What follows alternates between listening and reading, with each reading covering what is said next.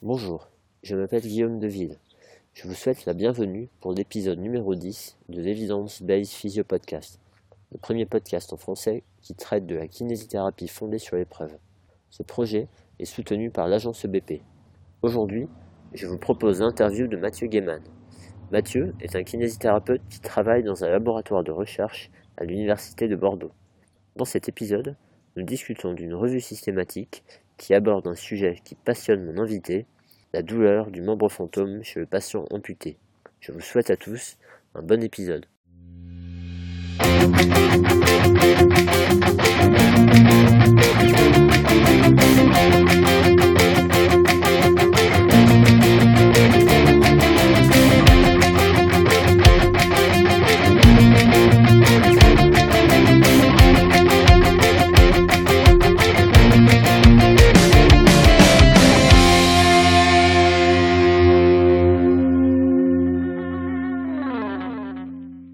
Bonjour à tous, bienvenue pour euh, l'épisode 10 de l'Evidence Based Physio Podcast. Euh, alors aujourd'hui j'ai la chance euh, d'avoir avec moi Mathieu Gaiman. Salut Mathieu. Tu salut, bonjour à tous. salut. Ouais, tu vas bien, Très très bien, merci. Ok, alors est-ce que tu veux bien te présenter s'il te plaît? Ça marche. Alors je vais essayer de, de rien oublier et d'être assez concis quand même. Euh, donc Mathieu Gaiman, kinésithérapeute diplômé euh, de l'école d'Orléans dans le centre de la France euh, en 2011. Euh, alors je reviens juste un petit peu sur mon, mon parcours estudiantin parce que ça, ça, ça a influ- influencé un petit peu ce que je suis devenu aujourd'hui. Ok. J'ai eu pas mal d'investissements associatifs, euh, d'abord donc dans l'asso local et, euh, et ensuite à la FNEC, euh, où en 2010-2011 j'étais chargé euh, de publication, où euh, du coup j'étais chargé de, euh, de publier et de mettre en place le, BDK, donc le, fameux journal des étudiants qui est, pas mal distribué et plus ou moins lu.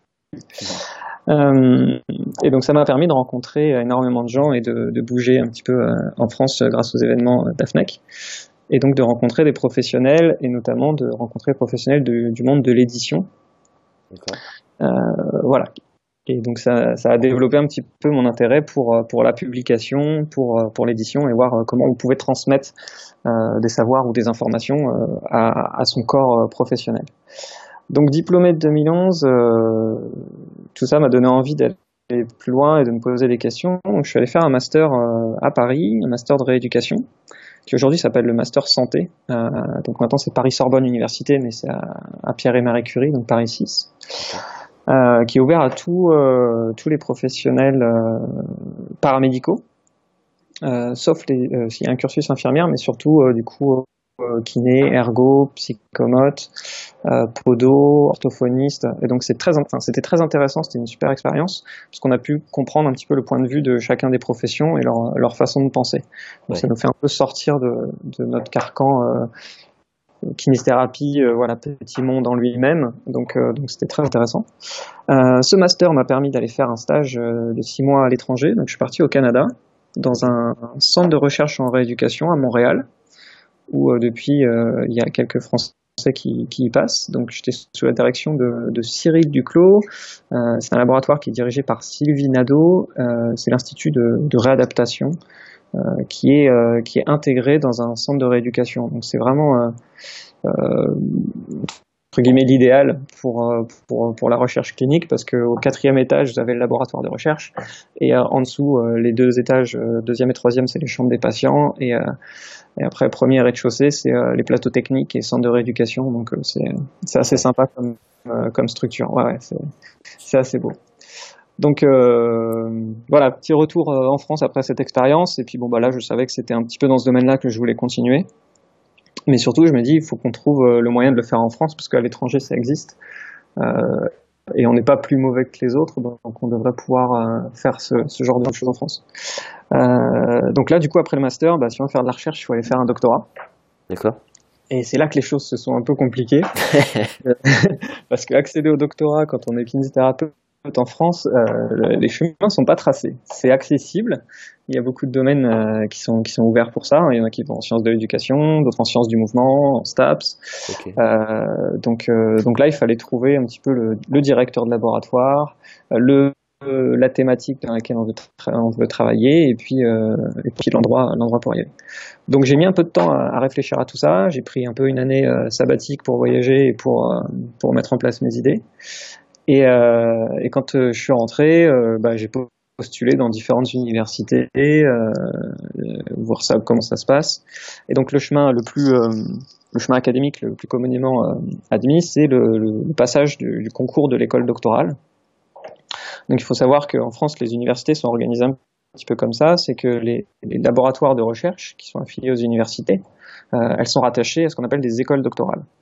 Et en fait, ces écoles doctorales reçoivent des enveloppes du ministère de l'enseignement et de la recherche pour coup, financer des thèses.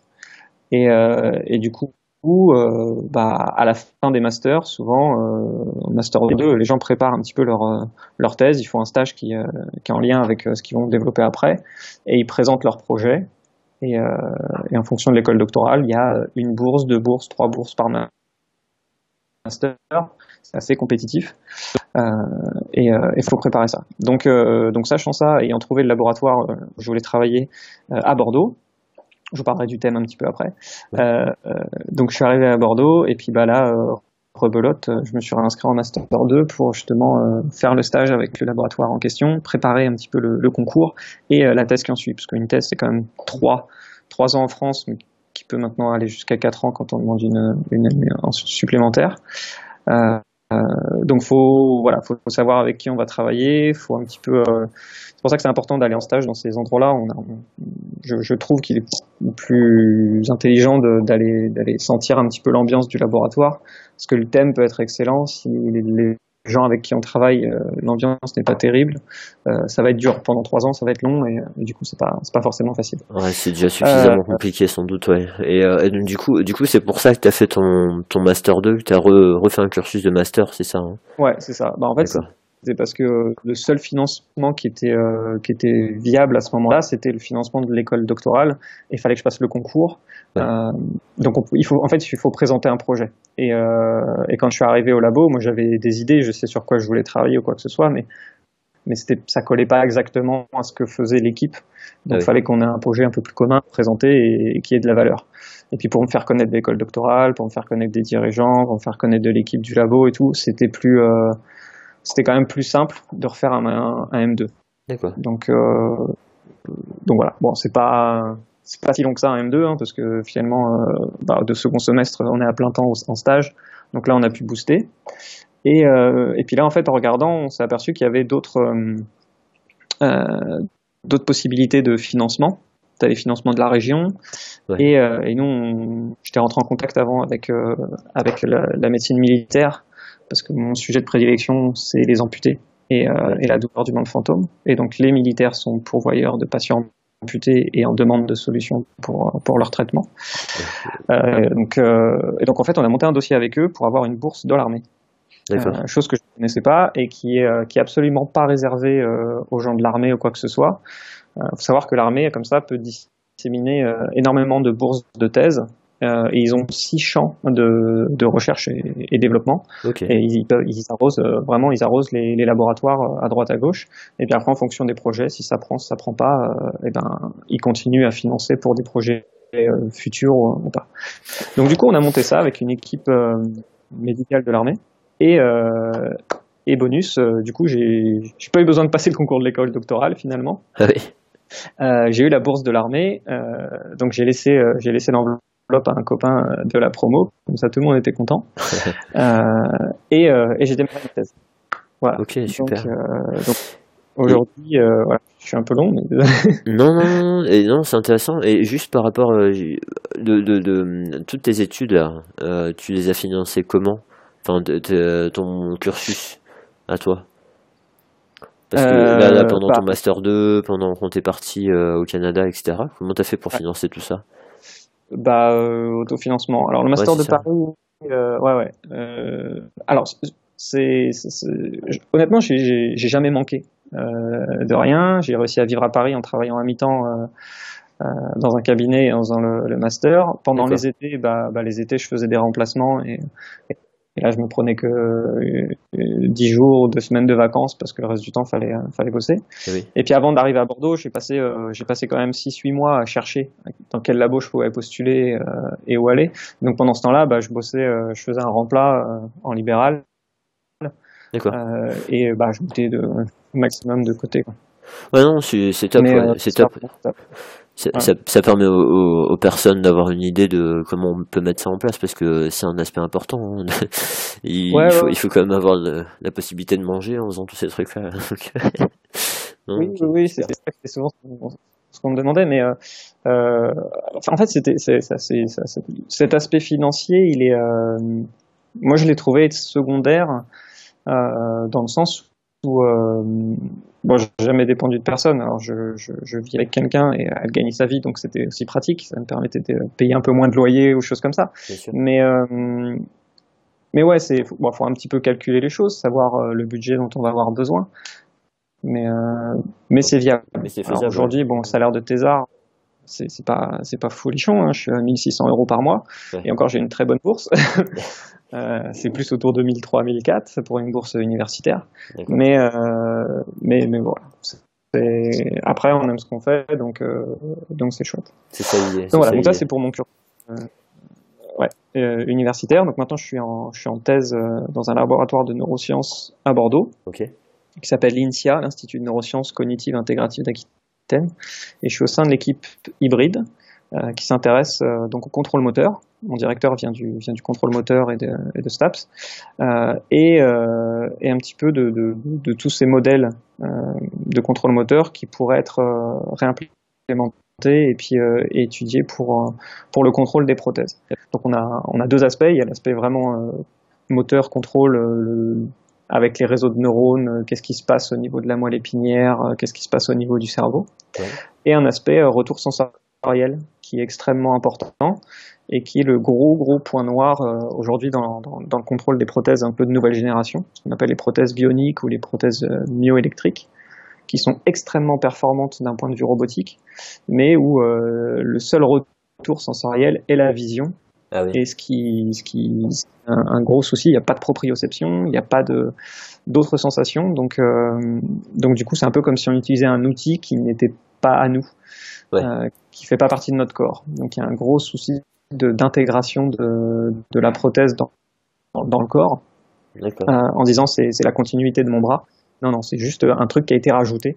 Euh, et donc ça, c'est, il y a beaucoup de, de travail de psychologie là-dessus sur euh, ce qu'ils appellent l'embodiment, l'intégration, la- l'appropriation de l'outil dans le corps. Et donc c'est, aussi passionnant, mais du coup, je, je vais pas dans ce secteur-là. Donc là, nous, on travaille sur euh, quelles, sont les, modalités et les, possibilités de, euh, recréer euh, de la sensorialité en utilisant un autre euh, un dérivé, en utilisant un petit peu la, substitution sensorielle, c'est-à-dire que bah, typiquement on, utilise des vibrations pour coder bah, soit une pression, plus la pression va être forte, plus la vibration va être intense, une position, quand je me déplace, quand j'ai une flexion ou une extension de poignet, et ben ma vibration va se déplacer autour de mon bras pour donner l'orientation. Voilà, des petites techniques un petit peu comme ça, donc on, on explore. C'est Ouais, super, super, super intéressant. Et euh, d'ailleurs, t'a- t'avais fait une vidéo, là, il y avait une vidéo qui avait tourné. euh, J'invite les gens à, à retrouver ça. Qu'est-ce qu'il faudrait taper pour arriver à retrouver cette vidéo? Euh, alors ouais, alors c'est ma thèse en 180 secondes, c'était le concours, et c'était la finale de Bordeaux, donc bah, ma thèse en 180 secondes ou Mathieu Gaiman, et, Ouais, normalement on tombe dessus. parfait, ouais. Et ça, ça donnera une idée, là, parce que c'est vraiment intéressant hein, ce dont tu parles. là. Et, et cet aspect-là, euh, en fait, le fait de ne pas avoir exploré euh, cet aspect-là des prothèses au niveau euh, retour, enfin afférence sensorielle, c'est Ouais. dû à des à des difficultés techniques ou c'est parce que les gens ils se sont pas concentrés dessus? C'est un peu les deux, c'est-à-dire que là il y, a un- y, y a gros pan euh, maintenant des technologies qui, qui arrivent pour assister euh, la rééducation, euh, parce qu'on se rend compte, voilà, pour la rééducation neurologique, bah, le kiné peut pas faire 1000 à 2000 gestes par jour avec le patient, donc on a besoin d'assistance robotique, d'assistance, tout ça. Donc en fait, il y a les ingénieurs, et maintenant il y a vraiment des, des, des formations d'ingénierie biomédicale, euh, se sont penchés là-dessus, et eux, leur, leur problématique, c'est pourquoi il y a un bug dans la machine ou comment ça marche. Donc, et, et, leur question, c'est pas de bah, comment mon patient il va mieux réussir son geste, comment il va mieux sentir ce qu'il est en train de faire, tout ça. Ça, c'est eux, c'est vraiment des problématiques techniques et c'est là où c'est très complémentaire en fait d'avoir la discussion entre des cliniciens qui voient ce qui manque au patient, ce dont le patient a besoin, et les ingénieurs qui sont euh, vraiment les, les, experts dans la technique et dans savoir comment ça fonctionne. Donc dire bah tiens j'ai besoin de, ouais, ouais, de remettre un peu de un petit peu de sens ou de choses comme ça, mais de euh, qu'est-ce qu'on pourrait utiliser comme matériaux, euh, qu'est-ce qui est le plus efficace, est-ce que tu peux m'aider à définir vraiment le, le seuil de perception, euh, là où c'est trop fort, là où c'est trop faible, comment on peut régler ça par rapport au patient, etc. Donc, euh, donc ça, je, bon, il y en a qui l'ont vu avant moi, mais je pense que c'est c'est quelque chose de très prometteur et ça a de, ça a de l'avenir. Euh, après, les limites et les frontières sont encore très très floues, à savoir euh, où est-ce que démarre le, le job de l'un et où est-ce que s'arrête le, job de l'autre. Voilà, on peut avoir l'impression qu'on se marche un peu dessus de temps en temps, mais, euh, mais clairement, on a besoin des compétences et de la vision ouais. la vision de tous. Quoi. et puis c'est, le principe de la collaboration. Hein. La collaboration, c'est, euh, c'est d'apporter chacun des choses. Et puis parfois, il y a des domaines qui se, qui se recoupent. Mais euh, mm. bah, c'est, ouais, enfin, c'est comme n'importe quoi. Nous, avec, euh, avec les différents professionnels de santé entre nous, comme tu disais tout à l'heure, hein, parfois on a des, des visions qui se recoupent et faut être bon pour collaborer. quoi. Ben non, c'est chouette. Et, les, les, patients, vous arrivez à les intégrer dans ces projets-là, justement, d'avoir des patients un peu qui amènent leur expertise eh ben, ça, ça va être tout le, le, la suite du projet. Donc là, on a, nous, on a constitué la partie un peu technique là et le système de, de mesure pour pour faire l'exp. Et donc là, je viens d'avoir l'accord du, du CPP, donc le Comité de protection des personnes, mhm. pour pour faire une recherche. Et, euh, et donc normalement, on doit aller euh, à l'hôpital de santé des armées qui est à Percy, enfin l'hôpital de santé des armées de Percy qui est à Clamart dans le sud de Paris, euh, pour euh, du coup tester ça sur des, des, sujets amputés et finalement voir si. alors la première chose qu'on veut voir c'est est-ce que, est-ce que ça marche? Est-ce que ça fait sens s'ils l'utilisent? Ou est-ce que notre idée est complètement aberrante et, et, et, pas drôle? Donc là, ça va être, ça va être tout le travail de, de l'année qui arrive. Là. Euh, moi, je, finis, je dois finir ma thèse en, en globalement décembre 2019, je dois défendre ma thèse, donc il faudra que ce soit tout fini en septembre-octobre. Donc, euh, donc le chrono euh, commence à être lancé là, ça commence à être un peu la course. Euh, mais euh, mais c'est voilà, c'est super intéressant et je, je, suis sûr que ça va nous apporter des informations, même si ça marche pas comme on veut, on va avoir plein de plein de retours ah vis-à-vis des patients. Est-ce que ça leur convient comme signal? Est-ce que est-ce que ça pourrait les aider ou quoi que ce soit? Ah oui, faut ouais, faire des petits ajustements et puis peut-être, enfin, tu as déjà ton plan d'attaque, je pense, mais peut-être une petite étude qualitative auprès des patients quand ils essayent le truc. Ouais, ouais, alors. Enfin, maintenant, c'est, enfin, ça commence à être euh, de plus en plus promu, c'est-à-dire faire du, dans les études du quantitatif et du qualitatif. Donc, euh, donc nous, jamais on fait quelque chose sans avoir un questionnaire, sans faire des interviews à côté pour, euh, avoir leur ressenti, quoi. Parce qu'avoir juste les datas, combien de temps ils ont mis pour pour euh, pour atteindre la cible ou, euh, ou choses comme ça ou est-ce qu'ils ont réussi ou pas réussi euh, la tâche c'est pas c'est pertinent d'un point de vue technique mais derrière euh, bah, moi je suis clinicien et j'ai mon esprit de clinicien et je veux apporter un plus aux patients. Donc euh, je m'en fiche de savoir si mon système il marche, je veux savoir si mon système il peut impacter euh, le quotidien du patient et améliorer l'utilisation de sa prothèse et des choses comme ça. Quoi. Ça, Ou diminuer sa douleur, etc. C'est ça. C'est si on n'a pas, si on s'intéresse pas aux problématiques du patient lui-même, après de toute façon il s'en servira pas. Donc c'est du temps et de l'énergie et de l'argent gâchés quoi. C'est ça. si on va un peu loin. Ok, bon bah écoute, c'est vraiment intéressant tout ça. Là. Donc, euh, on aura des, des ah nouvelles quand tu seras plus avancé dans ta thèse. Super. Je vais juste du coup finir ma présentation euh, parce que j'allais oublier de, de, de parler d'une chose. Alors c'est euh, c'est mon conflit d'intérêt aussi, donc j'ai besoin de le déclarer. C'est que donc maintenant depuis depuis deux ans, je suis rédacteur en chef adjoint à Kinésithérapie la revue qui est donc une, une revue à la fois scientifique et professionnelle française, qui est indexée sur sur Sciences Directes euh, qui n'a pas d'un facteur, mais euh, qui a un side score, qui est un petit peu l'équivalent pour pour Elsevier. Euh, donc donc voilà, je, je, suis chargé de recevoir les, les, articles et puis après de, de voir leur pertinence et de les envoyer ou pas en, en relecture pour pour expertise. et je dois dire que que je trouve que le niveau monte. Euh, qu'on est, comme on est un petit journal, on a souvent des primants auteurs, et, euh, et, je trouve qu'on a des très très très beaux papiers qui arrivent. Donc j'encourage tous les gens qui, euh, qui font des choses un petit peu, qui ont des super cas cliniques euh, ou euh, voilà, qui ont un projet universitaire dans un master et, et de, de, de, partager tout ça. Et, et qui la revue est une très bonne revue pour pour démarrer. voilà, dans une carrière d'auteur. ouais. Ouais, super, super. Non, c'est bien, c'est bien que tu mentionnes ça. En plus, c'est, euh, c'est, ça me surprend pas et c'est rassurant. Et euh, on a tendance à effectivement à sous-estimer un peu. Il y a Adrien euh, Pado qui arrêtait pas de dire dans l'épisode qu'on n'était pas moins plus bête que les autres. Et euh, le fait là qu'on s'intéresse bien à la science dans notre travail, etc. Euh, on voit, hein. on voit qu'il y a les discussions changent, on voit que euh, les gens sont motivés, vont chercher des choses et je suis pas surpris du tout que le niveau de ce qui est proposé augmente. Et euh, vraiment, moi j'incite, j'incite aussi euh, les gens à, à, soumettre des choses. Il faut qu'on continue dans ce sens-là.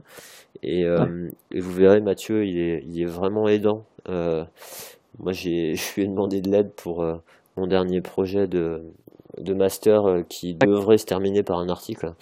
Et je dois avouer que bah, je te remercie parce que ça m'a, ça m'a bien aidé. Ouais. ouais, bah, c'est chouette c'est un peu le but.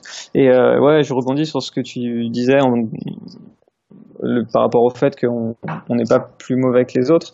Euh, c'est vraiment, je pense qu'on idolâtre un petit peu le, les anglo-saxons parce que euh, bon, bah, c'est une belle langue et que euh, ils font ils écrivent plein de trucs, on les voit partout dans les congrès et tout ça.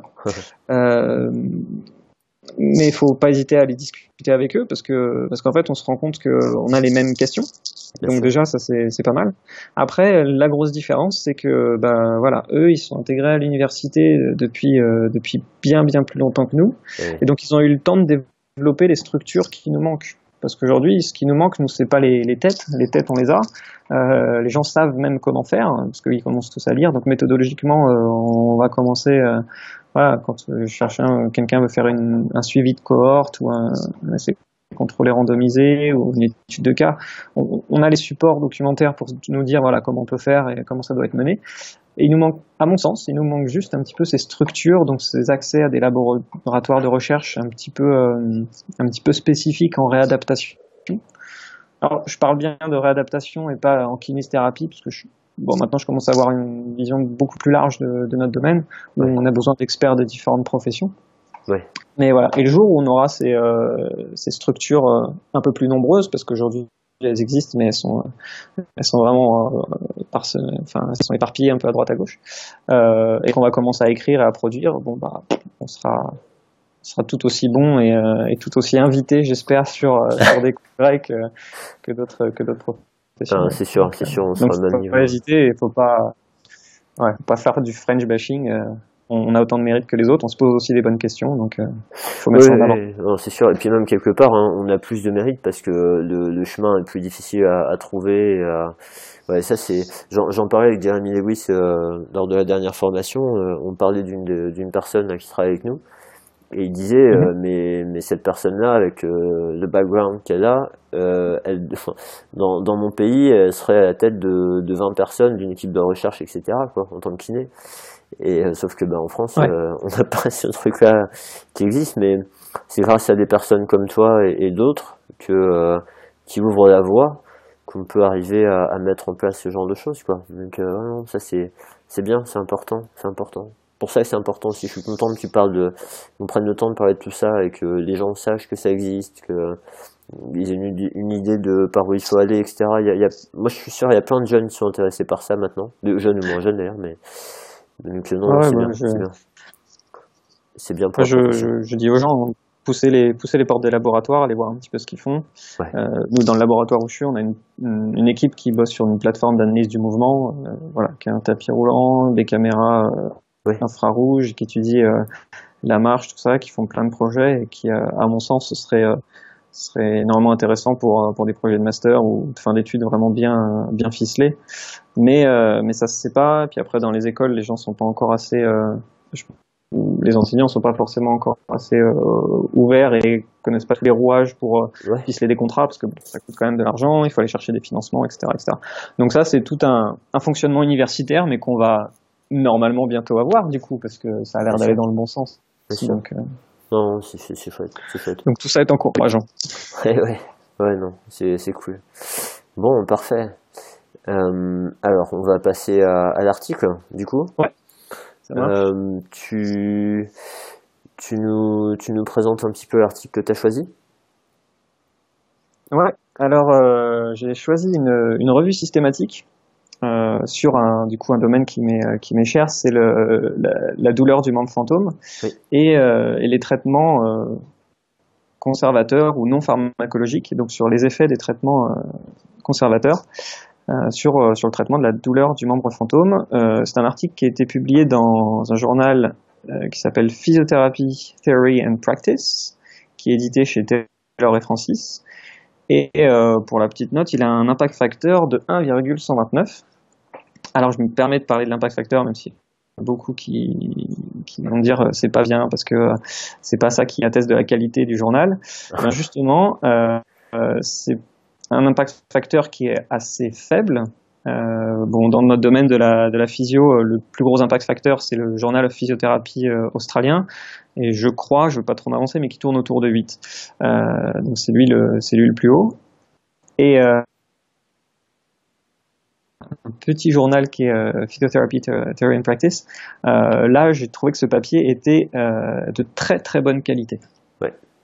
Euh, donc, euh, donc au-delà de la thématique qui est très intéressante et euh, entre guillemets c'est un peu le travail que j'aurais voulu faire, et voilà, qui a été publié en, en 2017 mars, ouais c'est ça, mars, c'est ça, ouais, mars 2016 et ouais, ce que j'ai accepté, ouais, le temps qu'il sorte en papier après c'était en 2017. Euh, je me suis dit ah c'est dommage j'aurais bien voulu faire ça donc j'ai voulu voir si c'était bien fait parce que je me dis au pire c'est mal fait puis moi je vais pouvoir le faire par dessus et euh, non c'est vraiment bien fait. Donc euh, donc, euh, donc, super travail donc, que je reprends régulièrement pour un petit peu faire le faire le point en, fait, ouais, en fait la seule chance qui te reste là c'est qu'ils ont étudié des articles que jusqu'en 2014 et si jamais si jamais il y a un peu de production depuis ça peut ça peut peut-être le faire mais je sais pas si c'est le cas Ouais, ouais, non, malheureusement, il n'y a, pas, grand-chose qui sort, euh, parce qu'il y a beaucoup de, de, travaux là sur la théorie euh, du membre fantôme et, de la douleur. D'accord. Euh, qui, c'est plus là-dessus que ça bosse en ce moment que, que sur les thérapies, parce qu'en fait, euh, on s'est rendu compte que, bah, c'est ce qui est un peu dit dans l'article, c'est que les thérapies, il n'y a pas de guidelines. Chacun fait un peu à sa sauce. Et globalement, il y a toujours un peu d'effet, c'est toujours intéressant, mais c'est jamais très très pertinent et ça manque d'essais ça manque d'études. Donc plus peut-être aller vers euh, quelque chose qui, qui serait rajouté à une autre revue que refaire une revue qui a déjà été faite. Bien sûr. Mais, euh, mais, voilà. Puis après, on peut, on peut se pencher sur une technique en particulier, essayer de faire une revue. Enfin, il y a toujours plein de, plein de choses à explorer, mais, euh, mais voilà, super, super intéressant sur, sur la douleur du monde fantôme. Donc, bon, bah, je vais, je vais un, un, petit peu en parler quand même. Oui, vas-y, vas-y, dis-nous plus sur l'article parce que bon, l'amputation, c'est peut-être un champ euh, que les gens ne connaissent pas forcément. Donc, euh, bon, faut savoir qu'en France, c'est euh, une pathologie qui touche l'amputation du membre supérieur. Là, on n'est pas sur le membre inf. Euh, pour le membre supérieur, c'est 1500 sujets par an. donc, très petite population. c'est souvent considéré comme une maladie orpheline. pas souvent prise en compte par les euh, par les thérapeutes parce qu'ils en voient ils en voient très peu. Euh, d'où le fait que bah voilà peut-être que justement cette, euh, ce papier il a été publié dans un petit journal entre guillemets parce que justement ça intéresse pas énormément de gens. Mais donc ce phénomène de, de, douleur du membre fantôme, il est, est, très intéressant. Alors juste pour l'expliquer, c'est on vous a euh, le bras ou la jambe et euh, donc vous avez des douleurs euh, au moignon, donc à la partie résiduelle du bras, ce qui est normal, des douleurs un petit peu externes. Et puis en fait, vous avez aussi ce qu'on appelle la, sensation du membre fantôme. Donc c'est l'impression que, que vous avez un bras qui, est toujours là, alors qu'il n'est plus. Et, et parfois, cette, cette sensation peut, peut s'avérer douloureuse. Où on a du coup des positions du bras qui sont qui sont douloureuses avec un, un, un poignet très fermé, des, des, sensations de crampes, de, de, de, décharge électrique, etc., etc. Donc ça, c'est très très handicapant pour les patients. Euh, et euh, ça leur gâche la vie parce que c'est en permanence, ça continue. Dès qu'ils voient leurs leur membres, ça, ça, les rappelle à l'ordre, etc. Euh, et, euh, et, les traitements médicamenteux euh, ne fonctionnent pas bien. C'est d'ailleurs dit dans l'introduction du papier. Mm-hmm. Il y a plus plus d'effets finalement euh, effets secondaires et néfastes que qu'une réelle efficacité. Ouais. du coup, on s'oriente vers vers les, les thérapies conservatrices. Et là, euh, donc il existe plusieurs, euh, plusieurs types de, de thérapies qui sont, qui sont utilisées. Euh, le TENS est beaucoup utilisé, hein, l'électrothérapie. Oui. il y a après tout ce qui est la TMS, un petit peu pour aller tout ce qui est stimulation. donc la TMS, c'est transcranial magnetic stimulation. Donc vous avez un petit, un petit, un petit halo au-dessus de la tête et on envoie des, des, impulsions électriques. Et en fait, ça vient un petit peu chanter, ça vient un peu court-circuiter le réseau de neurones pour essayer de diminuer euh, l'activité des neurones qui provoque, euh, qui provoque la douleur au niveau du cerveau. Euh, il y a après tout ce qui est thérapie comportementale, thérapie cognitive comportementale. Donc ça, moi, c'est pas du tout mon champ. Je, je, je, je connais pas grand chose là-dessus. Il y a l'acupuncture qui a été testée. Il y a le groupe de Mosley et Butler qui a développé l'imagerie motrice graduelle. Oui. Euh, donc en France, euh, il y a euh, Thomas Ozinski qui s'y intéresse et, et j'ai oublié son nom, Nice. Et, un, autre collègue. Je suis en train de chercher aussi. Mais ils, ils les font venir de temps en temps, euh, comment il s'appelle Team Beams, c'est ça? Euh... des, cours à l'imagerie motrice graduelle. Alors, ouais, alors il y a, y a il y a Nathalie Baslan qui, est, euh, qui a une agence, désolé pour l'agence EVP, euh, qui s'appelle ABC, ABC Douleur, où, euh, où elle avait fait venir euh, Gérald Butler pour une formation sur l'imagerie motrice graduelle. Donc voilà, qui est, qui est un petit peu une, qui, qui, est très très intelligent. Alors, je, je vais pas je vais pas en parler parce que c'est encore autre chose, mais je vais pas aller dans les détails, mais globalement, ça, ça associe euh, la thérapie miroir avec euh, des phases de, de reconnaissance d'abord de, de, positionnement, un petit peu d'imagerie motrice, tout ça. Donc ils font un petit peu un melting pot, mais ils ont fait ça de manière euh, très intelligente et de manière graduelle pour éviter d'exposer les gens trop trop précocement ou de les mettre tout de suite en échec finalement devant devant les tâches. Ah, Donc il y, a, y a, cette technique là qui existe. Il y a la thérapie miroir en elle-même, la réalité virtuelle qui commence à venir aussi, l'acupuncture, on a essayé aussi des stimulations euh, de discrimination tactile sur le moignon. Enfin voilà. Donc en fait, il y a, on se rend compte dans toutes ces techniques-là, il y a un abord euh, périphérique, un abord sur le sur le moignon, sur le, la partie amputée, et puis il y a un abord très central qui est stimulation euh, cérébrale et on va essayer de jouer un petit peu avec avec le cerveau. Et, euh, et c'est là où ça se complexifie parce que finalement, pour la, la douleur du membre fantôme, euh, bah, elle n'a pas une euh, comment dire? Elle n'a pas un secteur euh, qui est responsable de, de la douleur. Ouais. Euh, y a, voilà, une origine. Il y a un champ périphérique, il y a un champ euh, médulaire parce qu'on sait qu'au niveau de la moelle épinière, bah, tout ce qui est gate control, tout ça, c'est c'est complètement explosé, donc il n'y a, a, plus assez de, de ralentissement de l'influx qui va potentialiser la douleur. Et puis il y a aussi un aspect central où, bah là, en ce moment, c'est un peu discuté entre euh, est-ce qu'il y enfin, il y a une réorganisation corticale qui se met en place, comme dans les pathologies euh, chroniques. Euh, mais ce qu'on ne sait pas encore, c'est est-ce que c'est vraiment les zones adjacentes du cortex sensorimoteur et somatosensoriel qui viennent euh, grappiller sur la représentation du bras, ou est-ce que c'est justement la représentation, la représentation du bras qui est complètement, euh, enfin de la partie amputée, qui est complètement déformée et qui provoque les douleurs. Donc là, voilà, il y a deux petites euh, écoles qui s'affrontent un petit peu là-dessus en ce moment. Okay. Euh, donc, donc, donc, voilà, la douleur du mouvement fantôme, toutes ces techniques-là qui sont utilisées, et ce que les auteurs ont voulu savoir, c'est qu'est-ce qui marche et qu'est-ce qui marche pas pour du coup les cliniciens parce que c'est quand même c'est bien beau de savoir d'où ça vient et ce que ça fait mais si derrière on, n'a rien à mettre en place, c'est c'est pas terrible. Bah oui, c'est ça, juste la théorie du sage, l'équation, ça ne rapporte pas grand-chose. Et en fait, ouais, leur, leur souci, c'était de se dire, qu'est-ce qu'on a comme preuve par rapport à ces différentes interventions, quoi. Exactement. Ouais. Euh, donc là, euh, alors, s'il y en a qui veulent faire une revue systématique, je vous invite vraiment à lire le papier euh, avec le regard juste méthodologique parce que tout est détaillé. Euh, ils ont vraiment fait attention à prendre les grilles qui étaient euh, qui étaient validées. ils ont suivi les recommandations de la Cochrane. Alors voilà, la, la, Cochrane est une institution qui, qui, qui, qui, a pour but de, de, de, fournir des preuves scientifiques pour les bonnes interventions. Donc on est à 200% dans le BP. Euh, pour, euh, pour Archibald Cochrane, qui, qui, qui, qui pas le, le fondateur de, de cette euh, de cette institution, mais qui a été qui a été l'initiateur de toute cette réflexion. Pour lui, c'était juste insensé euh, de donner des, des soins à des patients qui, qui n'avaient pas prouvé leur efficacité et et qu'on avait besoin de consensus et qu'on avait besoin de savoir ce qui était efficace ou pas pour pour le donner aux patients pour pour améliorer leur qualité de vie. Donc, euh, donc voilà, donc là on retrouve toutes les euh, une belle méthodologie euh, recommandée par par la Cochrane, la formulation de, de la question par l'acronyme PICO que, que certains entendent en cours. Donc PICO, un patient, intervention, comparaison, outcome, donc critères de jugement, et puis avec le S pour le, le, le design des études. donc du coup, c'est hyper clair quoi, quand on va voir un petit peu leur, euh, leur picot. Leur population, c'est les adultes amputés avec une douleur de membre fantôme. L'intervention qu'ils veulent euh, chercher, c'est les traitements conservateurs. Euh, ce qu'ils veulent mesurer, c'est euh, la douleur du membre fantôme. Et en critères secondaires, euh, les fonctions physiques, psychologiques, qualité de vie et choses comme ça.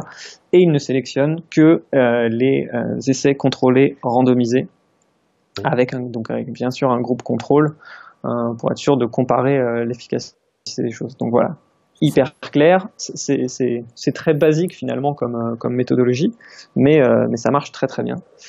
Ouais, puis c'est vrai, c'est en plus que c'est bien, c'est bien présenté, c'est bien écrit, quoi. C'est euh, concis et c'est facile à comprendre. Parfois, ces, ces sections-là, elles sont un peu, un peu compliquées, elles sont un peu prises de tête, hein, mais ça se lit vraiment bien. Ouais. Non, c'est vrai.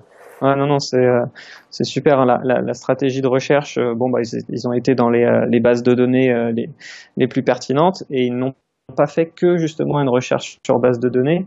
Donc pour n'en citer quelques-unes, il y a Medline, Pedro en physiothérapie qui est très importante, en base, la Sinal, etc. Et ils ont fait aussi à côté une recherche manuelle qu'on oublie parfois dans dans les revues, c'est qu'il y a tout n'est pas sur Internet. Des fois, il faut aller fouiller parce que c'est pas forcément indexé au bon endroit, mais il peut y avoir des choses euh, intéressantes euh, ailleurs. Euh, et puis après, il y a le détail de leur de leur équation de recherche avec les synonymes, donc les, les opérateurs booléens de ou et ou not euh, pour inclure, exclure, associer les différents termes. Donc voilà, là encore, c'est très très bien décrit. Ouais, c'est super euh, transparent. C'est vrai que par rapport à ouais, la personne qui veut reproduire ça, il sait, exactement ce qu'ils ont fait et euh, bon, c'est vraiment bien. Ah non, non, c'est super. Euh, encore un point positif, c'est euh, bon la manière dont a, a été sélectionné les, euh, les études, c'est-à-dire qu'il y a bah, le premier auteur qui s'est quand même farci toute cette recherche sur les bases de données, tout ça, qui a sélectionné les articles sur, euh, sur la base du titre et de l'abstract, et qu'au moment d'évaluer euh, les articles, bah là, ils étaient vraiment deux auteurs, euh, en aveugle l'un de l'autre. Et après, ce qui a été très intelligent, je trouve, là-dedans, c'est que ils se sont dit, bah tiens, on va donc il y a accord, désaccord, et si des accords entre les deux, on va chercher un troisième auteur, mais on va on va mesurer notre notre évaluation. Est-ce qu'on a été, est-ce que les échelles qu'on a utilisées ont permis de d'être assez d'accord sur les choses? Donc ils ont calculé leur petit coefficient de kappa, qui est, euh, est l'accord entre les observateurs. On le retrouve pas souvent ça dans les dans les revues thématiques pour savoir euh, qui a fait quoi, parce qu'on nous présente souvent accord désaccord simplement. Donc là, ça nous donne un petit indice et euh, bon, ça permet de dire que oui, l'échelle en plus est bien bien utilisée et que les gens étaient étaient plutôt compétents pour pour le faire. Ouais, donc, tout, ça, c'est voilà, super. Tout ça, c'est rassurant quand on est lecteur et qu'on voit cette méthodologie-là. On se dit que ce qu'on va lire après, euh, c'est, bah, ça va être sans doute assez solide, assez sérieux. Ouais. C'est ça. Donc euh, vraiment, euh, s'il y en a qui sont pas du tout intéressés par le sujet, mais plus par la méthode, vous pouvez vous, vous plonger dedans.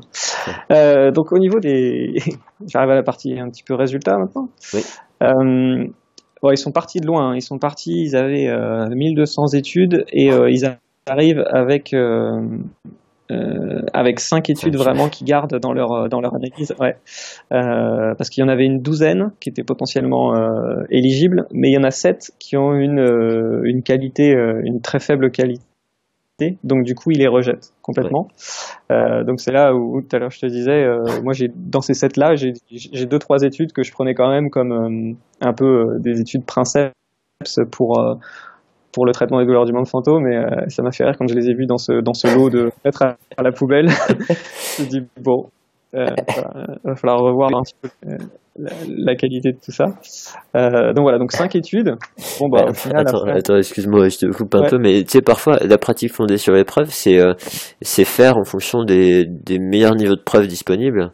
Et parfois, le meilleur niveau de preuves disponible, bah, il n'est pas de très haut niveau, en fait. Hein. Donc, ça, ah ça peut expliquer pourquoi tu as utilisé ces études-là dans le passé, mais euh, après, l'important, c'est de, de, le savoir et de connaître les limites et de le, le dire. Quoi.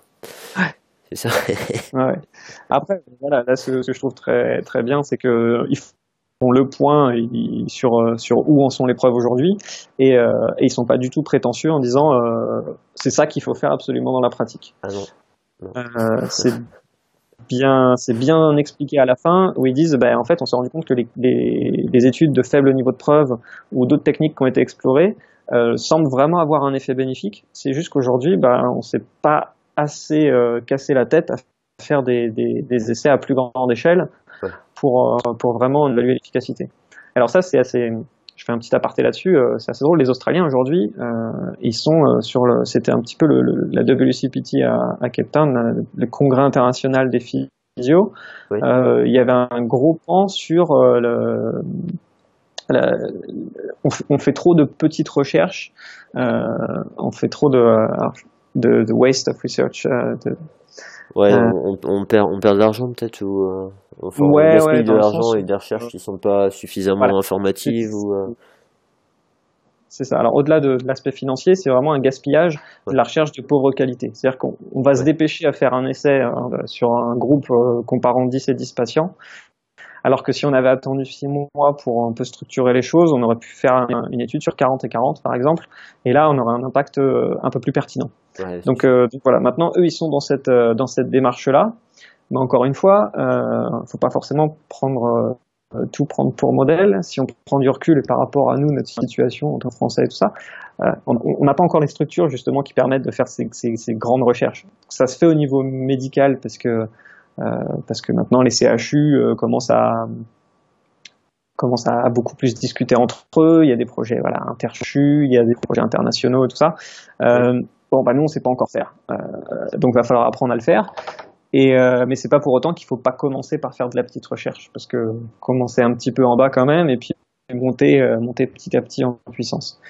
Donc ouais, ça, donc ouais. voilà, faut prendre, faut toujours prendre ces réflexions des des gens qui sont très en avance avec avec un petit peu de recul en se disant ouais, on est tous d'accord qu'on veut tendre là-dessus. Maintenant, euh, quels moyens on a et, euh, et qu'est-ce qu'on peut faire déjà à notre échelle quoi. En fait, ce que tu dis, c'est qu'il faut être réaliste, en fait. Mais euh, après, après c'est vrai que c'est vachement frustrant parce que si tu mets en place un truc qui tient à cœur, qui passe des années, etc., mm. et qu'à l'arrivée, tu te retrouves avec tellement peu de patients que ben, tu as mis en avant une tendance potentielle, mais que tu certainement pas approuvé quoi que ce soit. Enfin, quand je dis prouver, enfin, je pense que tu comprends ce que je veux dire. Ouais, on ne prouve pas de façon définitive de toute manière, mais euh, c'est là en plus là ce qu'il faut voir, c'est dans les études qu'ils ont prises. Souvent, ils avaient peu de patients parce que c'était des études qui avaient inclus euh, des patients avec d'autres pathologies. Et donc, du coup, c'était ouais. des, euh, des, échantillons de l'échantillon de l'étude. Et, euh, et moi, j'ai l'impression qu'il n'y a pas eu beaucoup d'études faites sur ce sujet-là, tout seul, à mettre euh, à, voilà, à, faire un essai euh, contrôlé randomisé avec que ce type de patient là pour vraiment avoir un nombre important etc il y a, il y a cette dimension là aussi non? Ouais ouais bah alors c'est euh, c'est exactement ça. C'est à dire que déjà la population des personnes amputées elle est très faible. Oui, ouais. euh, ensuite euh, tous les patients amputés euh, n'ont pas forcément de sensation du membre fantôme. Donc déjà on en retire quelques uns en plus dans ceux qui ont des sensations du membre fantôme tous n'ont pas des douleurs de membre fantôme. Donc on réduit encore, on réduit encore. Et après, ceux qui ont des douleurs du membre fantôme, elle est vraiment décrite comme, euh, comme extrêmement différente d'un patient à l'autre. Donc là, on est vraiment sur, euh, après, sur, euh, sur, du, traitement très, très individualisé. parce que comme je disais tout à l'heure, il y en a qui ressentent des crampes, il y en a qui ressentent des grosses décharges électriques, il y en a qui ressentent des brûlures, il y en a qui ressentent des coups de poignard. Donc en fonction de, en fait, de ces sensations-là, euh, le, le, traitement euh, le plus adapté, bah, il y en a un, ce sera peut-être plus un traitement au niveau euh, cortical, l'autre, ce sera peut-être plus un traitement au niveau périphérique. Donc voilà, donc là, on arrive dans la problématique de la pratique, qui est, euh, qui est d'individualiser les traitements, parce qu'on ne raisonne pas quand on fait de la clinique sur des, sur des données moyennes. Et, Et ça, ça, je pense que tous les cliniciens, les chercheurs cliniciens en non conscience. Euh, c'est ce que beaucoup de cliniciens reprochent à la recherche, c'est que oui. pareil, vous nous donnez une, une, moyenne de récupération pour un patient qui a un AVC, mais un patient qui a un AVC, c'est jamais le même, etc. Donc, euh, donc là, je suis 100% euh, d'accord avec ça. Et, et, euh, et aujourd'hui, il, il, commence à y avoir des designs, euh, donc des schémas d'études, qui, qui, qui, vont de plus en plus s'intéresser au, au sujet, à l'individualité du sujet. Euh, c'est tout, c'est tous les designs. Alors c'est les, ce qu'on appelle les SCED pour Single Case Experimental Design okay. ou les N of One Trials, euh, qui sont en fait des, des, des, ce sont des essais euh, prospectifs. Donc c'est pas une étude de cas où là on, on revient, c'est des études rétrospectives. On dit voilà, qu'est-ce qui s'est passé avec mon patient, euh, qu'est-ce quelles décisions on a prises, quels ont été les bilans, etc., etc. Là, c'est vraiment de l'essai prospectif où on choisit euh, une inclusion, on choisit un traitement, on choisit, etc. Euh, c'est randomisé, c'est contrôlé parce que le sujet peut être son propre contrôle, mais c'est beaucoup plus individualisé. C'est-à-dire qu'on va avoir des groupes de 4 globalement, la règle, c'est une règle de 3. Il faut avoir plus de 3 interventions, plus de 3 patients, plus de 3 répétitions, etc. mais c'est euh, voilà, c'est des études sur des petits échantillons où on va passer énormément de temps à décrire euh, le comportement du patient et euh, donc l'aspect très qualitatif dont on disait. Euh, ouais. et, euh, et ça, alors juste, je termine. Ça, ça permet en fait derrière quand on lit ces papiers-là de se dire ah bah oui tiens mon patient il a il a quasiment le même tableau clinique ouais. que euh, le patient de cette étude qui répond bien à tel type de traitement, alors que l'autre patient a un autre type de traitement. Et on va, voilà. Et Donc, euh, ouais, c'est intéressant. Ça. Je suis content que tu parles de ça parce que effectivement, la, la difficulté de, de, la recherche quantitative, là, les limites, euh, bah, c'est ce que tu as dit. Et, euh, et alors d'autant plus quand tu as des, des, des pathologies rares ou des situations cliniques rares. Euh, pour arriver à avoir des données, ben, c'est compliqué. Si c'est super, euh, si les problèmes problématiques sont super différentes, etc. Tout ce que tu as dit, hein, c'est tout ça, ça met en difficulté Mm. les, les, schémas d'études et, euh, et, du coup, ces, ces, schémas dont tu parles là, ils sont, ils ont l'air vraiment chouettes. et après, on revient, on revient à ces histoires. Alors du coup, de, c'est pas une histoire de généraliser les résultats, mais c'est l'histoire de voir est-ce que je peux transférer les résultats, les résultats de, de cette étude aux patients en face de moi, quoi.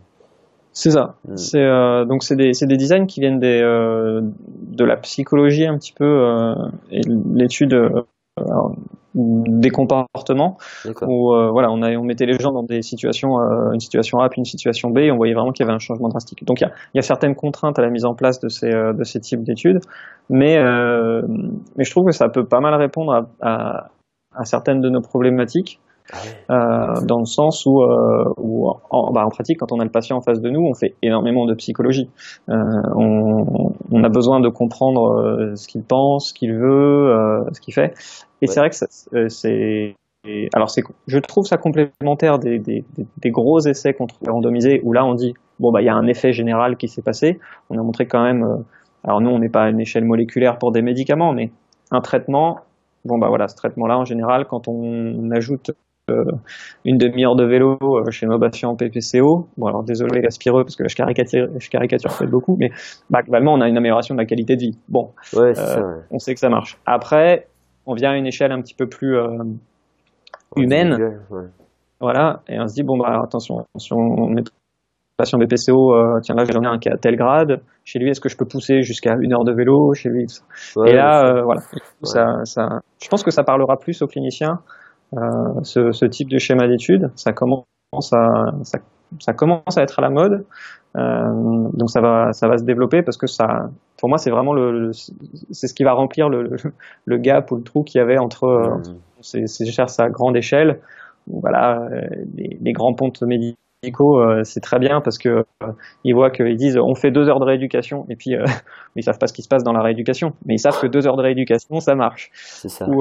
et là nous on a notre champ d'expertise où on est on est à l'intérieur de cette de ces deux heures de rééducation. On dit bah oui mais justement avec tel patient, je fais ça pendant une heure puis une heure, l'autre je fais deux heures d'un truc, l'autre je fais une demi-heure, une demi-heure, enfin. Donc voilà. c'est ça, qui, c'est ça qui fait, euh, c'est ça qui fait qu'on ne sera pas remplacé par des programmes informatiques ou ce genre de choses aussi, quoi. Mais euh, ouais, ouais. Bah oui, parce qu'en fait, comme tu dis, je suis vraiment content aussi que tu dis ça parce que effectivement, quand il y a des tendances, parfois on a tendance à aller trop, euh, à être trop loin d'un côté et quand on change, on va trop loin de l'autre côté et on, enlève ce qu'on avait déjà de bien avant. Et euh, là, non, non, le fait de la recherche quantitative avec des gros échantillons, etc., bah, elle nous dit quand même que ce traitement-là, il marche plus souvent qu'il ne marche pas. Euh, mm. Voilà, et, enfin, non, ouais, enfin, c'est ça l'idée. Et, euh, et, du coup, après, euh, que ce soit complémentaire, non, non c'est bien d'avoir cette vision-là. Il y, y a trop de gens euh, qui vont chercher à défendre un camp et pas forcément chercher mm. à intégrer tout. Ouais. Ouais, ok, bah, c'est intéressant. Ouais, cool. Cool, cool. Bon, alors juste pour, euh, pour finir quand même et donner un peu les, les résultats du papier pour, ceux qui, qui, attendent ça.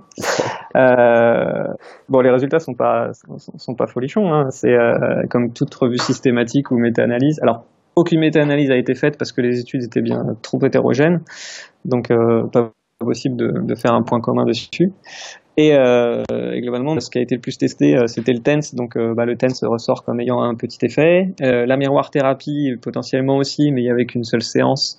Donc, pareil, on ne sait pas trop quels effets à long terme ça a. la TMS aurait aussi un effet au niveau, au niveau central et donc diminuerait la douleur. Et, et la discrimination tactile, les petites, voilà, les petits tests de discrimination tactile feraient aussi que on, on a une amélioration de, enfin une diminution de la douleur de mon fantôme. Donc juste leur euh, euh, leur indice clinique pour pour évaluer cette diminution. Les recommandations, c'est il faut qu'il y ait 30% de diminution sur une échelle, ou alors sur l'échelle visuelle analogique, c'est une, une, une, différence de 2, de 2 sur 10. Donc là, dans, dans les 5 études qui ont, ouais, de 2 points. Euh, dans les 5 études qui ont été montrées, il y avait, euh, il y avait cette diminution.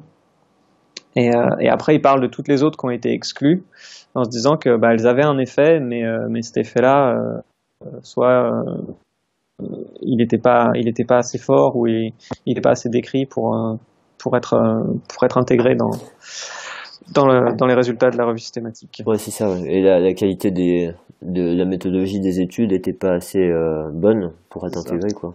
Et euh, alors, juste un truc là, quand ils mettent euh, ce que tu appelles le TENS, parce qu'il y avait. Electromagnetically Shielding Limb Liner, ça c'est le TENS Non, euh, ça c'est euh, une variante du, de, de la TMS. D'accord. Euh, où, euh, où, où, là je serais pas, je, je suis pas allé dans les détails voir cette euh, euh, cette, cette fonction-là parce que finalement c'est assez peu utilisé parce que ça demande énormément de, de matériel. Ah ouais, Mais euh, mais c'est aussi la stimulation euh, au niveau au niveau cortical quoi, au niveau central. Non non le, le, quand le TENS est utilisé c'est vraiment au niveau au niveau périphérique quoi. Comme pour avoir pour pour n'importe quel traitement ontalgique. Quoi. Ça marche. C'est le test que, que, tout le monde que tout le monde connaît. Ouais. Donc, euh, donc voilà, et puis donc super. Euh, moi j'étais ravi par, la qualité d'écriture du papier, au-delà des conclusions qui font le point en se disant, bah voilà, depuis 15 ans, il n'y avait pas grand-chose qui avait été écrit et on n'avait pas fait le point depuis 15 ans sur ce qui était efficace ou pas. Donc aujourd'hui, ça avance un petit peu. Il faudra peut-être attendre encore encore 5-10 ans pour euh, pour remettre à jour les choses parce que ça avance assez lentement. Et il y a des pistes, il y a vraiment des pistes d'amélioration des pistes de, de, de, choses complémentaires. Euh, et, euh, et, donc c'est vraiment euh, voilà, c'est vraiment un beau un beau papier euh, dont je voulais parler à la fois pour l'aspect l'aspect clinique d'abord d'une pathologie qui dont on parle assez peu, euh, et l'aspect méthodologique qui est, qui est, franchement sympathique. Qui est bien, qui est bien tourné. Ouais. Alors, juste, moi, je vais te, parler de deux trois points hein, parce que quand je l'ai lu, euh, moi en fait ce que ce que je retiens de ce truc, enfin de cet article pardon, euh, c'est que en définitive, dans toutes les études qu'ils ont pris, alors ils ont été assez restrictifs et bon, ça c'est une bonne chose pour la validité interne de leur recherche, mais, mhm. mais bon, effectivement, ça a sorti pas mal de trucs. mais par contre, alors ce qu'on voit, c'est dans les études retenues, euh, au départ, il s'était dit on va voir euh, ce qui a été évalué au niveau de la fonction physique, euh, psychologique et, et l'impact social. Et en définitive, bah, au niveau physique, bah, c'est évalué à chaque fois. Psychologique, il y avait une étude dans les cinq, et au niveau impact social, bah, aucune étude. Donc, je, pense, je pense que ça, c'est tout, tout, ça en fait, ça c'est des des pistes pardon, de, euh, pour, des, pour des, prochains, des prochains projets de recherche, faut se dire, euh, ben, on mhm. s'est pas penché là-dessus et euh, il y a peut-être une pertinence. Il y avait ça, il y avait l'histoire ben, de la taille des, des échantillons, parce qu'effectivement, quand ils te disent que, je sais plus pour quelle stratégie, mais je crois que c'était pour l'imagerie motrice graduelle, euh, le, groupe de patients étudiés, en fait, c'était neuf. Il y en avait cinq qui avaient l'intervention et quatre qui n'avaient pas eu d'intervention. Donc, euh, bon, c'est difficile de conclure, même enfin, de, de, faire des inférences par rapport à, à ça. Mais bon, après, après il y, a, y, a, des petits groupes, mais par contre, ils, ils semblent identifier des résultats. Donc, ça, à nouveau, euh, c'est quand même des trucs intéressants en se disant euh, on est allé identifier ça. Du coup, ça pose une petite pierre et on sait que ben, on peut repartir de là en se disant euh, peut-être que cette stratégie-là vaudrait le coup d'être étudiée avec des euh, avec des niveaux de méthodologie d'études assez solides pour pas tomber dans le problème des études qui ont été exclues et justement avoir suffisamment de patients et rejoindre ce dont tu parlais qui avait été mis en avant à, Cape Town sur le fait de bah de de pas euh, de pas gâcher du temps et de et de l'argent de recherche dans des, des choses où on, on, bah, on peut pas trop euh, conclure après quoi. Donc euh, moi moi je pense que enfin voilà, ce que je me dis c'est que l'intérêt de ces articles là aussi c'est de de mettre un de se dire bah on en est là et et du coup les prochaines directions là les tendances ce serait peut-être d'aller chercher par là et par là Mhm. et, euh, et, un peu d'orienter les gens. Mais euh, enfin, je sais pas ce que tu en penses de tout ça. Ouais. Alors, euh, toutes tes remarques sont, sont hyper pertinentes. Hein. C'est vrai que sur l'étude, c'est l'étude de Mosley sur le. Oui. australien qui sur la douleur chronique parce que le schéma de la douleur du membre fantôme est très très similaire à les, schémas de douleur chronique. Euh, donc ouais, ouais, dans son étude, il y avait, euh, c'est un groupe de 51 patients, mais au final, il n'y en a que 9 euh, qui ont des douleurs de membre fantôme, donc euh, on diminue énormément, et donc après, deux petits groupes, comme tu l'as dit, de 4 et de 5 patients pour, pour voir si l'intervention était efficace. ouais, c'est vraiment un, un, petit, un petit jet de pierre en disant, voilà, là on a on tape peut-être dans quelque chose qui est intéressant. Euh, après, euh, je je sais pas si aujourd'hui tout ce qu'on connaît, ce qui est fait sur la douleur du la douleur chronique en général, hein, lombalgie ou épaule ou choses comme ça, euh, notamment les, algos et tout ça, va, pouvoir être transféré et, euh, et adapté euh, typiquement aux douleurs du membre fantôme. Donc il va peut-être y avoir des liaisons qui vont se faire euh, dans ce sens-là, et peut-être qu'aujourd'hui il y a beaucoup de techniques qui se met autour de, la prothèse et l'étude du membre fantôme et de la douleur, et qui pourraient derrière être transférées sur euh, sur les autres sur les autres pathologies chroniques. Voilà, ça c'est, on, on, va voir ce que ça va donner. Euh, pour ta remarque sur la sur l'aspect un peu plus qualitatif et impact psychologique, choses comme ça sur le patient, c'est vrai que c'est c'est assez peu étudié. Euh, on est encore dans un paradigme très euh, très quantitatif. Quoi. On va avoir des mesures et, euh, et on va avoir des, des moyennes, etc. de plus en plus, de, les questionnaires, donc il y a le, le McGill, McGill Pain Questionnaire qui est, qui est pas mal utilisé pour pour ces douleurs-là, essaye de d'inclure dedans des items sur sur les situations de vie quotidienne. Euh, est-ce que est-ce que vous arrivez à, à lever euh, votre carafe d'eau, à vous servir une verre, à, à, vous servir un verre, à trouver vos clés, ou à attraper vos clés, etc., etc. Donc je pense qu'on va aller euh, voilà, on va aller dans ces dans ces directions-là. en tout cas, c'est là-dessus que les, les, chercheurs veulent aller, avec tout cet aspect. Alors ça, c'est les Canadiens qui sont beaucoup là-dessus en ce moment. C'est les évaluations en milieu écologique. D'accord. C'est-à-dire que de plus en plus, on on fait la rééducation, très bien, on a atteint les performances, tout ça. Maintenant, il faut, faut retourner chez soi et euh, pas refaire exactement ce qu'on faisait avant, mais, euh, mais adapter les choses. en fonction de nos capacités et savoir ce qu'on peut faire chez nous et ce qu'on ne peut pas faire. En fait, ce que tu veux dire, c'est dans, l'environnement du patient, c'est ça? Dans l'environnement de vie du patient, en fait. Ok. Et, ouais, c'est ça. C'est ok. Vous avez parce que nos hôpitaux, nos centres de rééducation sont très sécuritaires. Hein. Quand on fait marcher un, un patient hémiplégique dans un couloir, il y a des rambardes de chaque côté, le couloir il fait 3 mètres de large, il est bien plat, enfin tout ça, tout ça. Donc ça c'est c'est absolument indispensable pour euh, bah, pour faire la rééducation. Sauf qu'après il y a la deuxième étape où euh, bah là c'est l'étape, euh, en fait c'est ce que tous les libéraux font. ils font de la libération quand ils vont chez, le, chez les patients. Euh, c'est l'évaluation en milieu écologique. C'est on est chez le patient, on est à son domicile. Euh, qu'est-ce que je peux faire avec lui? Qu'est-ce qu'il faut faire? Et donc c'est là où je pense c'est hyper intéressant de, de pousser un peu les choses en disant bon bah on, se remet en situation quoi. Et puis euh, et puis faire une rééducation à la marche. Et eh ben c'est pas juste euh, on fait l'exercice au bord du lit. C'est et eh ben c'est quoi votre objectif aujourd'hui? C'est d'aller chercher le pain parce que la boulangerie est à 150 mètres Hmm. qui a des rues à traverser, qui a des stimuli comme ça qui vont arriver euh, de droite et de gauche. Euh, il faut se rappeler que voilà, faut faire attention au feu, faut faire attention au céder le passage, faut faire attention à tout ça, voitures qui peuvent arriver, qu'on ne voit pas forcément, qu'on voilà. Donc c'est c'est tout ça qui va qui, qui, qui va, je pense, euh, améliorer aussi la, la, qualité de vie du patient en se disant bah oui, je suis capable de le faire. Donc, donc je suis persuadé que beaucoup de professionnels le font. Parce que sûrement des gens qui m'écoutent, disent bah ouais, bah, c'est ce que je fais tous les jours. donc, donc euh, bah, maintenant il faut juste le communiquer. Ouais, ouais, il faut juste réussir un petit peu à, à le mesurer. Et puis euh, c'est là où les chercheurs peuvent venir un peu aider les choses en disant bah tiens comment on va pouvoir évaluer telle ou telle chose. Et, euh, et puis il faut le, il faut en parler parce que ça se trouve justement euh, cette pratique-là que, que nous on a toujours eu parce que c'est une habitude euh, et que notre système de santé fait qu'on peut se déplacer au domicile du patient, qu'on peut passer du temps, tout ça, bah ça c'est une plus-value énorme, mais qui n'est pas forcément mise en avant parce qu'elle n'est pas jamais communiquée. Tout à fait. ouais, euh, ça, ouais. ça c'est important.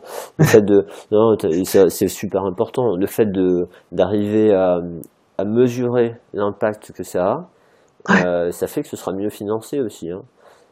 Bah aussi. Bah oui, mm. enfin voilà, parce que on est on est dans ce débat et cette difficulté de on donne du temps à nos patients et on est content de le faire, mais après derrière euh, financièrement c'est pas la récompense euh, euh, n'est pas forcément à l'échelle de ce qu'on investit pour nos patients et ça crée une frustration qui est dommage quoi. Mm. Et mais justement voilà, le fait de mettre en, évidence ces choses-là, de mettre en évidence que on n'est pas juste en train de les entraîner à faire un truc dans un couloir où ils, ils ben, c'est pas leur vie et au contraire, euh, on est avec eux et qu'ils nous disent euh, moi j'aimerais vraiment pouvoir refaire ça et qu'on met en place des choses pour qu'ils refassent les choses importantes pour eux. Et, et, et peut-être même qu'ils vont faire économiser de l'argent à la société, etc. Mettre en évidence notre capacité à aider les gens par rapport à tout ça, c'est tellement important euh, ah, et puis c'est d'autant plus valorisant pour euh, pour tout le monde, pour le patient parce que il, il, dit beaucoup mieux avec sa pathologie. Bien sûr. Euh, pour les professionnels parce que bah ils voient l'impact l'impact réel que ça. Bien sûr. Et, et, pour la société derrière pour les services publics parce que bah aussi ils se rendent compte finalement que ah bah oui on a un gain de un gain, un gain économique, un gain sociétal, un gain. Bien sûr.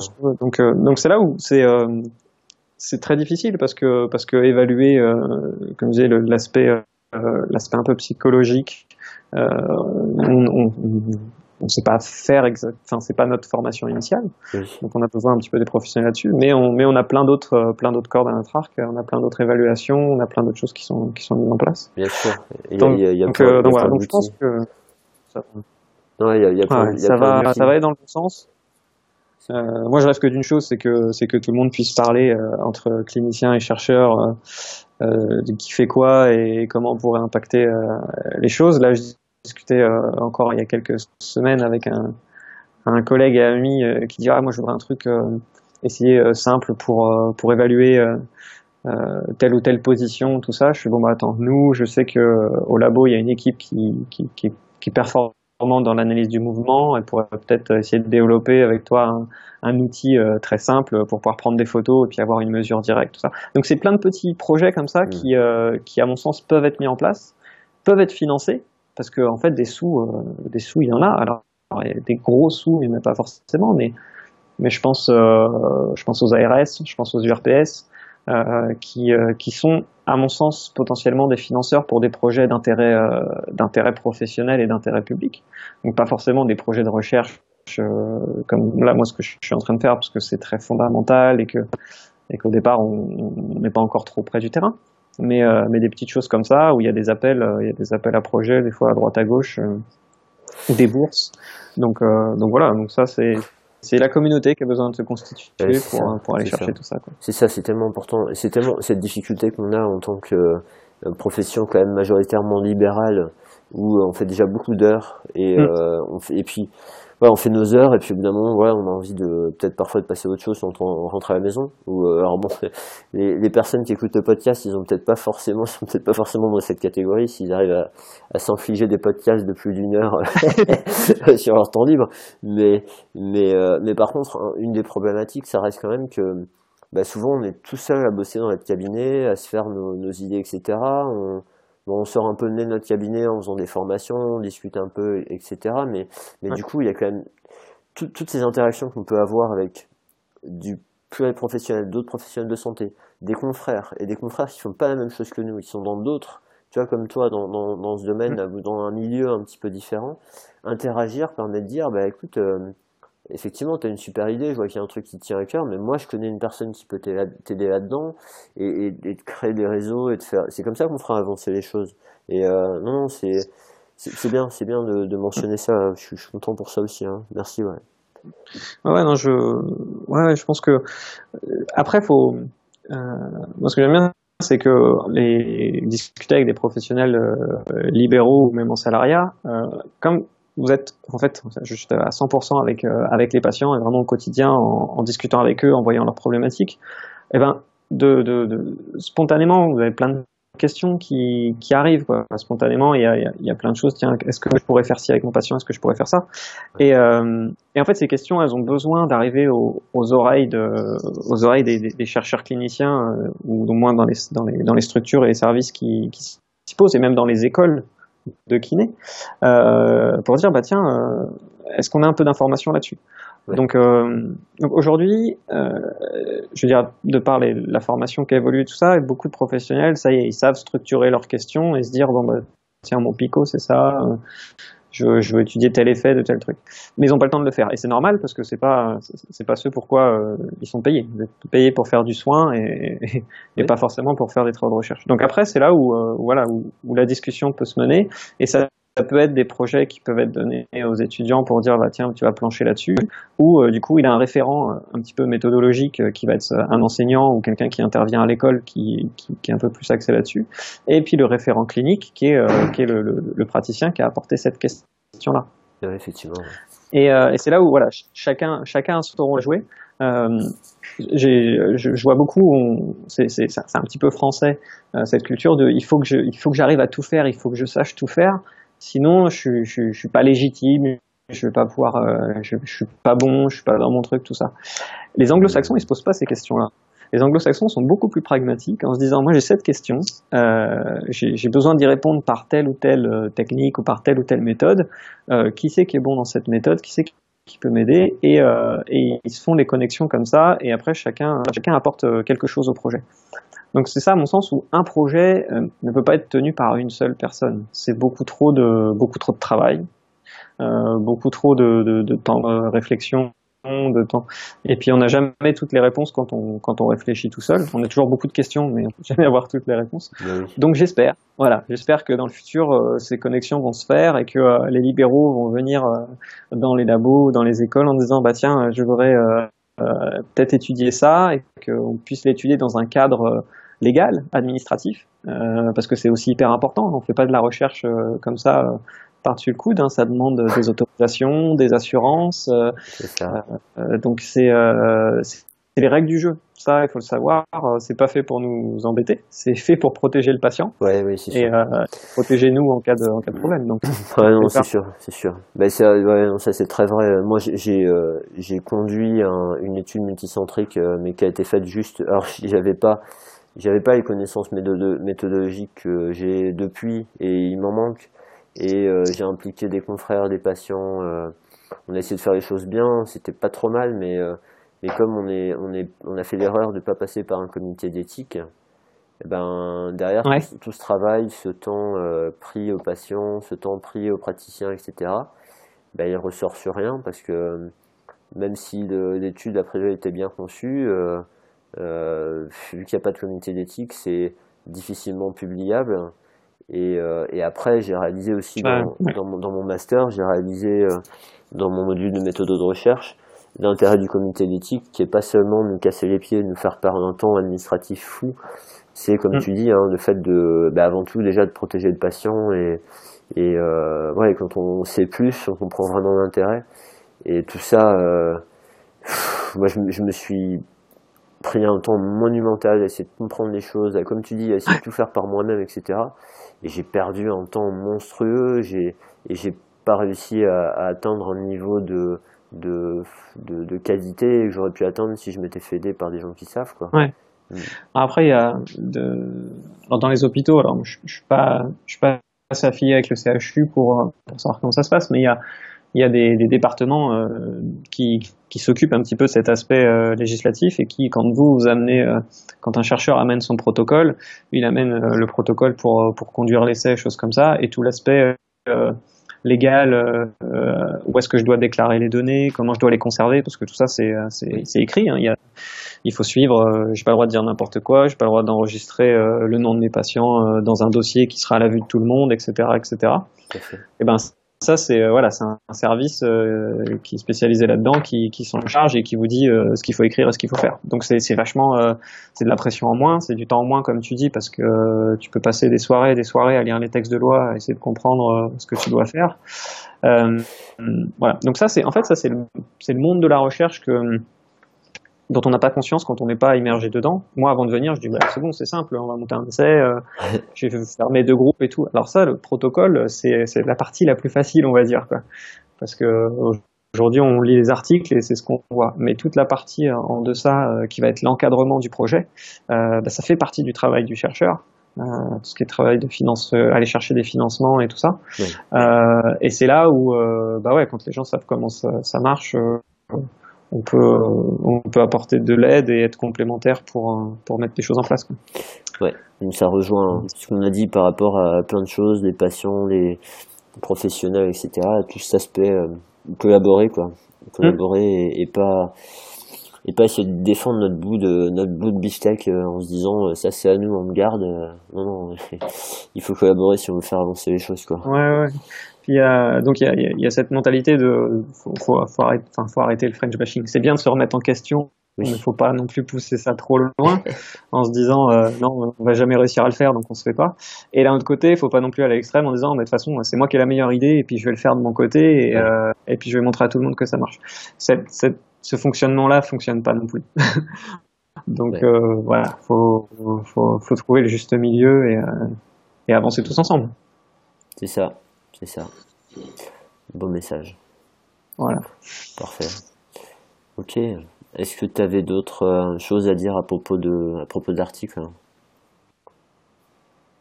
Je honnêtement, je pense que je, vais m'arrêter là. On a fait le tour, je vois le temps qui est passé, on est déjà, on est déjà à une heure. Ah oui. Je m'ai dit qu'il serait de faire, euh, de faire un peu plus concis. euh, T'inquiète pas, c'est de ma faute. On dirait que c'est de ma faute. Donc, euh, non, non, non, mais c'est, ça, ça, me fait plaisir, hein, ça me fait plaisir de pouvoir parler de tout ça et d'aborder plein de, plein de thématiques. Euh, donc non, non, vraiment, je, bah, si, si les gens ont des questions, moi, je suis, je suis disponible. Hein, J'essaye de répondre par mail. Euh, dans, dans, dans, un délai de plus ou moins plus ou moins court. J'essaie de me tenir aux 48 heures maximum. euh, je voilà, j'encourage tout le monde à, à aller euh, à aller lire euh, des papiers de méthodologie, à aller euh, à aller explorer des champs qui sont pas forcément leur, leur, leur champ de prédilection, à sortir de leur zone de confort, si on peut dire ça comme ça. Et puis et puis surtout ouais bah ce que vous proposez à l'agence EBP, je pense que c'est euh, un super euh, un super moyen justement d'allier euh, un petit peu les, les, données de la recherche et puis le, la question du, du, quotidien du clinicien. Parce que moi je sais qu'aujourd'hui je suis en décalage avec la pratique parce que j'y suis plus j'y suis plus tous les jours. Donc je me pose des questions et je réponds à des choses ou j'explore des choses qui, qui sont qui sont pas forcément très très pertinentes pour pour les cliniciens. Mais, euh, mais j'avais eu une réflexion avec un, mon directeur au Canada qui me disait qu'il y avait euh, voilà il y avait plusieurs briques dans une profession pour qu'elle soit bien bien solide. Euh, il y a ceux qui font du, du fondamental dans la profession et qui, qui structurent euh, et qui mettent en avant des, des, nouvelles connaissances ou qui apportent des nouvelles connaissances. Il y a ceux qui, euh, qui font de la recherche un peu plus clinique, un peu plus appliquée, qui montrent les effets euh, des connaissances qu'on a pu apporter. Et après, euh, il y a la troisième brique des, euh, des praticiens qui, qui, qui, ont compris tout ça et qui, qui arrivent à le mettre en pratique pour le, de manière beaucoup plus individuelle pour les, pour les patients. Et j'ai toujours cette image, cette image en tête de ces trois, ces trois piliers qui font la profession. Et puis après, il y a, bon, il y a même un quatrième, c'est tous les représentants qui défendent, oui. qui défendent les idées au niveau syndical, au niveau politique, au niveau associatif. Euh, et il dit quand tout ça, euh, bah, quand tout ça est, est, bien bien posé et bien construit, et eh ben, il y a une profession qui est, euh, qui est forte et qui peut pas se faire bouger parce que elle a un, un socle un socle hyper hyper bon. Donc donc je me dis ok parfait. Et voilà. Parce que je pense qu'on est en train de voilà on est en train de, de, de, de peaufiner de peaufiner ça et de de mettre des briques là où il y en avait pas encore beaucoup en France. Donc donc je suis très optimiste pour l'avenir et euh, je pense qu'on va bien s'amuser. Mmh. Euh, et du coup, faut pas hésiter à, voilà, à aller en formation, à aller à des congrès pour, euh, pour justement un petit peu voir tout, tout ce monde-là. C'est là où on réunit tout le monde, quoi, donc c'est chouette. Ouais, super. Merci pour ce message aussi. Bon, parfait. Est-ce que est-ce que tu as bon ben c'est un, beau message. Est-ce que tu as d'autres messages à faire passer? Est-ce que tu as des des projets en cours dont tu veux parler? Tu veux parler de certains trucs qui vont se dérouler? Euh, bah, je sais que non, juste une petite information euh, à Bordeaux, ça va, ça va pas mal bouger dans les années, dans les années qui viennent, oui. euh, avec euh, potentiellement la création d'un, d'un institut universitaire. Euh, donc voilà, les, les écoles de réadaptation vont un petit peu se mettre, se mettre en commun. Il va y avoir des cours un peu plus transversaux avec l'université et tout. Donc, donc on va voir ce que, ce que ça va donner. Euh, je suis content du coup de pas être euh, de, de, de, de, pas être trop loin, comme ça je verrai un petit peu comment ça se passe et puis j'espère pouvoir faire des projets en collaboration avec ça. Euh, je j'incite les gens à, à, à, soumettre des articles à Kiné la revue. Alors bon, je fais un peu de pub, mais euh, dans le sens où euh, je, je suis je, je, suis dans le champ de la recherche quantitative et un peu mesurer tout ça, mais euh, je trouve qu'on a beaucoup délaissé l'importance des cas cliniques. Donc, euh, donc voilà, il y a des grilles aujourd'hui qui existent pour l'écriture et la lecture des cas cliniques. Euh, des grilles qui sont disponibles en français, c'est la grille CARE, C-A-R-E, euh, qui a été traduite, qui a été validée. Donc, euh, et, euh, et ouais, je pense que du coup, c'est un petit peu le champ d'action des, des praticiens, euh, qui soient libéraux ou, ou salariés, où on peut se mettre à 3-4 autour d'une table et écrire un beau cas clinique. Et, euh, et c'est souvent de cas cliniques qu'arrivent des questions derrière, des questions de recherche, des questions méthodologiques, et qui vont qui vont donner du, du grain à moudre aux, aux chercheurs cliniciens. Donc, euh, donc voilà, un, un, de mes messages, si, si, je peux le faire passer, c'est ça. C'est euh, les cas cliniques, c'est très important. Euh, c'est pas forcément important pour euh, niveau de preuve parce qu'on sait que c'est pas le meilleur niveau de preuve, mais c'est important pour l'information, pour savoir ce qui se passe et pour savoir comment les choses ont été euh, ont été mises en place.